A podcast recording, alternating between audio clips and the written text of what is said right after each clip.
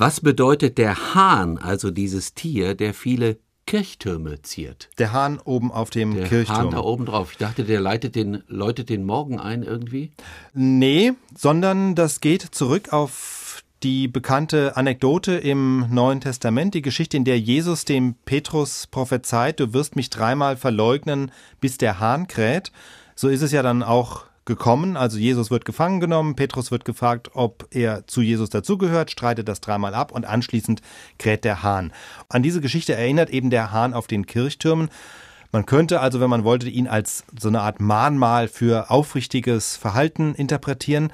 Abgesehen davon hat er auf den Kirchtürmen auch eine praktische Bedeutung. Er zeigt nämlich den Wind an, also dient als Wetterhahn. Und wenn sich jemand windet, so wie Petrus und aus Opportunismus seine Identität verleugnet und man sich nicht auf ihn verlassen kann, sagt man ja auch, der dreht sich wie der Hahn im Wind. Willst du die Zwischenfrage dann stellen? Hm, Warte mal, dreht sich wie der Hahn im Wind. Ja, interessant. Also dann hat der Hahn also in erster Linie eine, sagen wir mal, katholische, religiöse Bedeutung. Ich dachte immer, es wäre völlig anders, sondern nur, nur eine biologische, weil Also, er, wie gesagt, kräht. Man, man sagt, was, was katholisch betrifft, also man sagt im, im Süddeutschen, sagt man immer, auf den katholischen Kirchen ist der Hahn, auf den evangelischen das Kreuz. Das stimmt Ah, hier im süddeutschen Raum im Großen und Ganzen auch. Es stimmt auch in weiten Teilen der übrigen Welt, aber es ist, stimmt nicht überall. Zum Beispiel in Norddeutschland ist es zum Teil umgekehrt.